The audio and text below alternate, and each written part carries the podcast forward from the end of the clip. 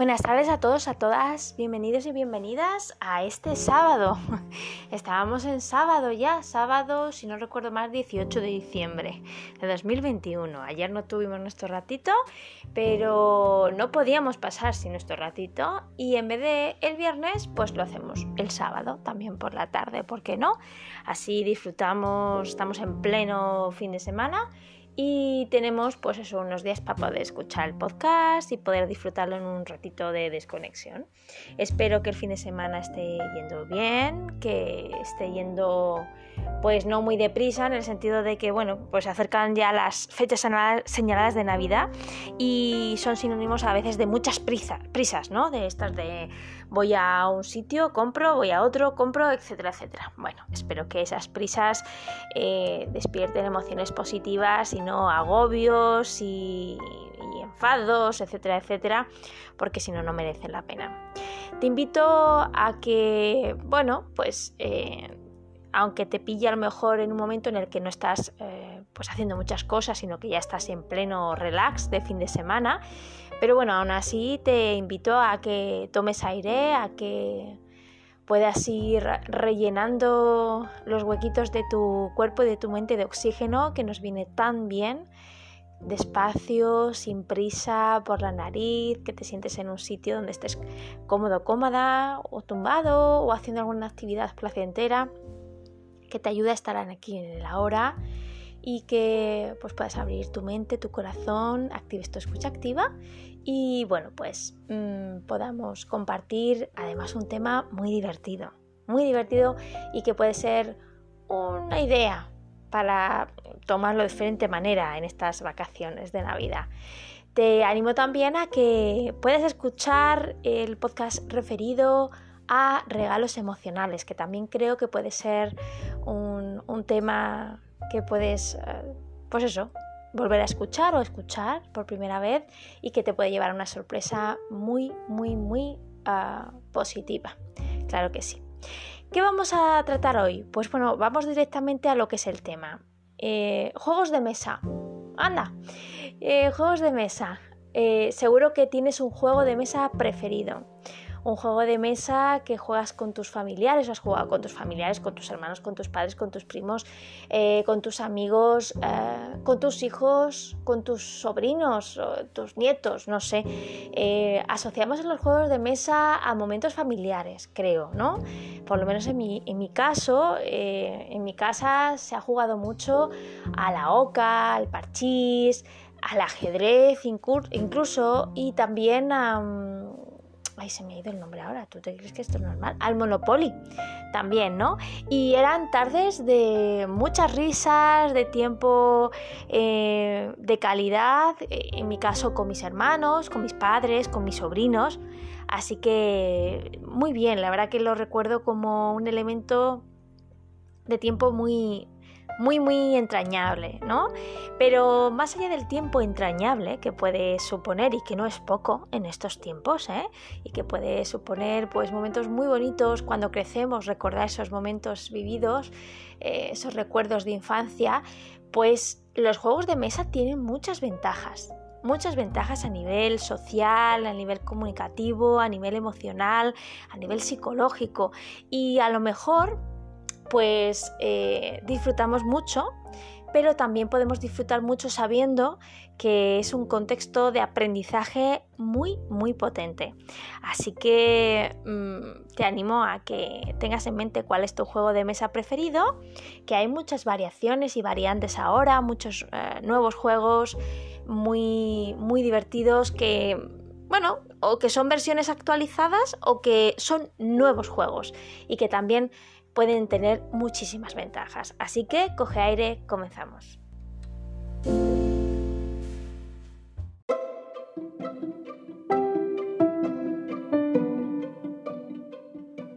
Bien, pues vamos a utilizar en este caso una nueva web, es decir, una nueva referencia web que se llama azimuthpsicología.com. Blog, a ver, blog arroba, etcétera, etcétera. Pero vamos, en, el nombre es Azimut Psicología Aplicada. Y eh, dice algo así como ventajas psicológicas de jugar a juegos de mesa. Jugar a juegos de mesa conlleva una serie de ventajas psicológicas. Son una forma de entretenimiento en compañía que fomenta el desarrollo o mejora de aspectos psicológicos que luego pueden trasladarse al día a día. Durante los meses de confinamiento puede que se diera en tu casa la situación de que tú o alguien de tu familia sacase de un armario y desempolvara algún juego de mesa para que pasáis el rato en una tarde de aburrimiento. Es posible que miraras la caja con un cierto desdén y te preguntaras qué clase de diversión puede haber en juntar letras para hacer palabras, por ejemplo, o en tirar un dado para mover una ficha alrededor de un tablero. También es probable que si, decidimos, eh, que si decimos juego de mesa pienses en juegos como el parchís, la oca, el monopoly, el scrabble o algún juego de cartas como el burro, el mentiroso o el cinquillo.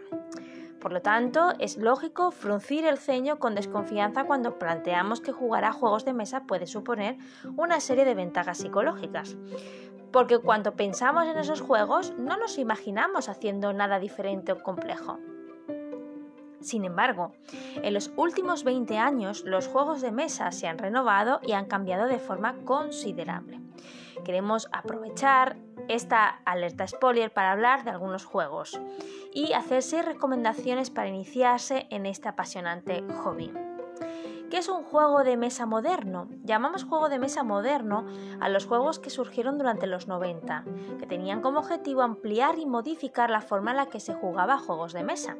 Se introdujeron mecánicas nuevas, más complejas y exigentes, y se procuró que los juegos tuviesen algún tipo de temática o tema que justificara la mecánica o lo que los jugadores iban a hacer durante la partida. Desde entonces, los juegos de mesa han abrazado múltiples formatos. No vamos a entrar en explicar la clasificación de los distintos juegos de mesa que existen a día de hoy, pero sí queremos hacer una diferenciación práctica entre competitivos, enfrentar a los jugadores entre sí, cooperativos, enfrentar a los jugadores como equipo frente al juego, tipo euro suelen ser juegos que plantean a los jugadores algún tipo de gestión y optimización de una producción de algún tipo de recurso, y temáticos o Ameritrash son de carácter más temático y suelen utilizar miniaturas y un mayor despliegue. Los euro suelen ser más complejos en reglas que los temáticos o Ameritrash. ¿Cuáles son las ventajas psicológicas de jugar a juegos de mesa? En primer lugar, los juegos de mesa modernos favorecen un aspecto muy importante de las funciones ejecutivas, que es la planificación. La mayoría de juegos de mesa modernos exigen que el jugador planifique sus turnos a corto y medio plazo, se establezca un plan de acción y se plantee los pasos a seguir para obtener un determinado objetivo. En este sentido, los juegos de mesa modernos favorecen la toma de decisiones y la implementación de solución de problemas. De igual modo, favorecen el aprendizaje y el seguimiento de reglas. Los juegos de mesa modernos suelen construirse en torno a un set predefinido de reglas que sustentan el funcionamiento de este del juego. Muchos de los juegos modernos comparten mecánicas y similitudes que favorecen la habilidad para extraer y transferir funciones y claves de un juego a otro. Además, favorecen la tolerancia a la frustración. Al enfrentarnos a situaciones inesperadas provocadas por la intervención de otros jugadores, estamos favoreciendo la flexibilidad psicológica que está relacionada de forma directa con la capacidad para adaptarnos a situaciones cambiantes modulando la frustración asociada a la no consecución de nuestro plan preestablecido. Igualmente, los juegos cooperativos, por definición, permiten que los jugadores debatan y cooperen entre sí. Estos juegos facilitan la capacidad para argumentar y ordenar ideas en la búsqueda de un objetivo común. Por todo ello, los juegos de mesa modernos, al favorecer la implementación de distintas estrategias de una partida a otra, permiten la experimentación y la oportunidad de intentar acercamientos diferentes que nos permitan ampliar nuestro repertorio de estrategias. Al ser contextos cerrados y reglados, se pueden plantear como oportunidades para comportarnos de formas distintas a como lo haríamos en la vida real, favoreciendo que experimentemos con nuevas estrategias para nuevos contextos. Bueno, aquí dice una serie de, juegos, eh, bueno, diferentes, como el Taps, perdón, Tapestry, como Sherlock Holmes, el detective asesor, eh, etcétera, ¿no? Time Stories, etcétera, etcétera. No voy a entrar en definirlos porque tampoco es plan de, de hacerlo. Era simplemente la información a nivel teórico. Bueno, creo que, os ha quedado claro, y a mí también, porque yo he aprendido un montón, eh, de las ventajas o de, bueno, ventajas, pues sí, son ventajas realmente, pero bueno, de los aspectos que los juegos de mesa, concretamente los modernos, que como decía son en muchos casos actualizaciones eh, o, incluso creaciones nuevas de, de juegos, de la mecánica del juego de mesa. Pero vamos a ir un poquito más allá y para ello os voy a dejar un poquito en suspense.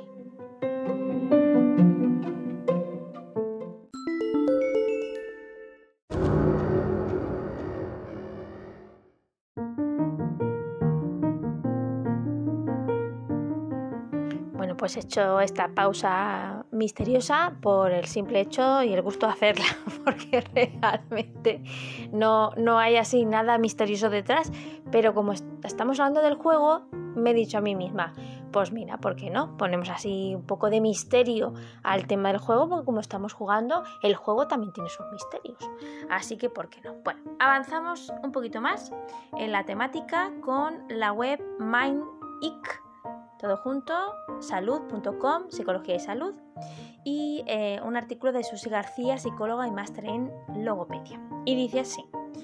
Ahora que se acerca un día de compras y de regalos y que el invierno invita a quedarnos más en casa, es un buen momento para estar con la familia y los amigos jugando a juegos de mesa desde los tradicionales y conocidos a los más novedosos. Bueno, evidentemente este artículo está escrito en 2018, antes del COVID, ¿no? Con lo de jugar y reunirnos, pues sí, pero con cuidadito y con responsabilidad. Seguimos. Además de compartir un rato divertido, los juegos de mesa también influyen en el aprendizaje y adaptación social de los niños, ya que ayudan a desarrollar las capacidades motoras, emocionales, mentales y sensoriales.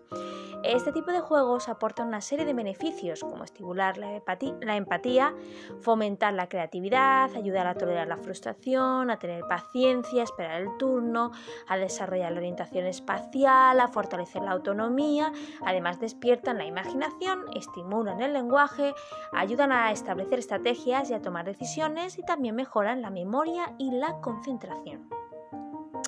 Los juegos de estrategias o de estrategias estimulan el orden mental y la necesidad de elaborar estrategias trazar planes o tomar decisiones. Algunos de estos juegos son, por ejemplo, el ajedrez, las damas, el conecta 4, el dominó, el tres en raya, el rumi, hundir la frota, catán, sushi go, double, double o doble, que está, ese lo juego yo con mis niños en, en las sesiones para trabajar el vocabulario y la atención, y Wikiduca. Los juegos de concentración mejoran la memoria, fomentan la orientación espacial y la capacidad de concentración. Los puzzles variados y adaptados a cada edad, el laberinto mágico, el memory, la jenga, quién es quién, Simón dice, entran en esta categoría. Otros, los juegos de azar. La suerte y el azar son los verdaderos protagonistas, aunque también puede intervenir ciertas dosis de estrategia y una gran diversión. Por ejemplo, el parchís, la oca, los dados, el bingo, el monopoly, serpientes y escaleras son excelentes para pasar ratos emocionantes. Luego están los juegos de cartas. Hay infinitas posibilidades de juegos de memoria, con los más pequeños hasta el póker con los más inquietos y los más mayores, claro. Estos juegos favorecen la memoria, el sentido lógico, la concentración y dependiendo del tipo de cartas, fomentan el vocabulario, las operaciones matemáticas, los idiomas, etc. Con la clásica baraja española se pueden jugar a los juegos tradicionales como cada oveja con su pareja, el siete y medio, el chinchón, el cenquillo, va de faroy y un largo etcétera. También podemos encontrar el 1, Monster Kit, Wikiduca, Sushi Go, Logic Car, Doble y Doble Kits. Y finalmente están los juegos educativos, que enriquecen el vocabulario, fomentan el aprendizaje de historia, de geografía, de naturaleza y estimulan la creatividad. Trivial es uno de los más conocidos y con el Scrabble aprenden vocabulario. El Risk fomenta el interés por la historia y Pictionary desarrolla creatividad. Otros como los Story eh, Cubes o eh, historias de cubos, Headbanks, Dixie y el ahorcado. Encontramos multitud de juegos de mesa para todas las edades, según intereses, gustos y habilidades. Tienen en común que son tremendamente divertidos, se aprenden muchas capacidades de forma natural y lo más importante, se estrechan vínculos al compartir las risas, los logros y algunas frustraciones con la familia y los amigos. Pues a divertirse.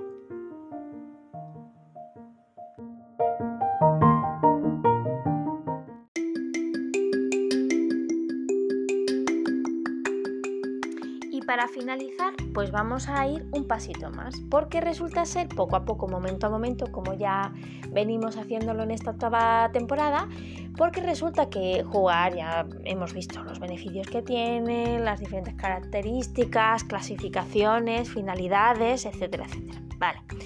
Pero no solamente aprendemos un juego o a jugar, sino también que aprendemos cómo somos nosotros al enfrentarnos a situaciones de juego. Es decir, qué tipo de personalidad o qué rasgos de personalidad se traslucen cuando jugamos en equipo, individualmente, etcétera, etcétera, etcétera. Y eso es importante también saberlo. No solamente para nuestros niños, evidentemente, sino también para nosotros como adultos, ¿no? Y de eso trata un poco así, digámoslo así, el artículo de la web buenavibra.es y dice, ¿qué dice sobre vos, bueno, sobre usted o sobre ti, tu forma de jugar juegos de mesa? ¿Quién no se ha peleado con un primo, hermano o amigo después de un buen juego de juego de mesa? Seguro que todos tenemos una anécdota sobre aquella vez en que alguien se enfureció tanto jugando al tech que tiró el, el tablero y las piezas volando por los aires es que los juegos de mesa pueden sacar lo peor o lo mejor de cada uno. Y cómo actuamos cuando llegue nuestro turno, perdemos o ganamos, puede revelar algunos aspectos sobre nuestra personalidad. De acuerdo con Lucio Margulis, director de la consultora Juego Serio y entrenador de la metodología Lego Serious Play, existen siete personalidades distintas que se dejan ver sobre la mesa. De acuerdo con los especialistas, hay distintos tipos de personalidad de juego. ¿Quieres averiguar cuál eres tú? Tipo 1, líder. Sois o sos, sos la persona que guía el juego. Suele ser el encargado de leer las reglas, recordarlas cada vez que alguien las olvida o pretende haberlo hecho. Esto quiere decir que sois o que eres una persona carismática, que sabe manejar sus emociones y puede crear consenso ante un conflicto. Tipo 2. Competitiva. Pues para ti jugar es ganar. No encuentras otra motivación en el juego más allá que llevarte la victoria. Te tomas todo en serio hasta las cosas más payanas. E incluso puedes pelearte con tu sobrino de 8 años por la interpretación de una regla. Si el juego es en equipo, arengas a tus compañeros sin parar. Esto puede revelar una personalidad ambiciosa, motivada, que también sabe dar apoyo a los demás. Tercera, analítica. Piensas cómo mejorar cada jugada de una manera estratégica. Para ti cada movida o cada movimiento abre un mundo de posibilidades y estás más preocupado por esto que por otra cosa. Para algunos tu actitud puede resultar tediosa. Sin embargo, como el nombre lo indica, se trata de una persona analítica que probablemente sea muy buena con los números y tenga una inteligencia por encima de la media. Siguiente, mala perdedora. Haces cualquier cosa con tal de perder. O sea, de no perder. Sois o eres capaz de inventar cualquier excusa para librarte del juego y no quedar etiquetado como perdedor o perdedora. Esto probablemente se dice perdón, coincide con una persona a la cual o una personalidad a la cual no le gusta equivocarse y está muy pendiente de lo que los, otros piensan sobre ella misma. Otro, la personalidad graciosa. No te importa ganar o perder, solo te importa divertirte y que los demás también lo pasen bien. El juego es tu hábitat natural porque te permite relajarte y disfrutar un buen rato con tus amigos. Probablemente se trate de una persona divertida en el día a día, generosa y muy sociable. Otra, la tramposa. La personalidad tramposa es aquella que intenta ganar como sea. No importa si termina escondiendo trampas de su primo de 6 años, la gracia no es ni ganar ni perder, sino que nadie descubre el truco. Eso sí, si te pescan haciendo trampa, lo más probable es que no lo reconozcas. Esta actitud revela cierto comportamiento rebelde en la vida diaria y orgullo, pero también puede ser un indicador de pensamiento lateral. El último, la indiferente, la personalidad indiferente. Jugar no te interesa. Lo haces por los demás, por los demás, perdón, y porque no tienes nada mejor que hacer. Seguro que miras Instagram cada dos por tres y tienen que avisarte cuando es tu turno de tirar los dados.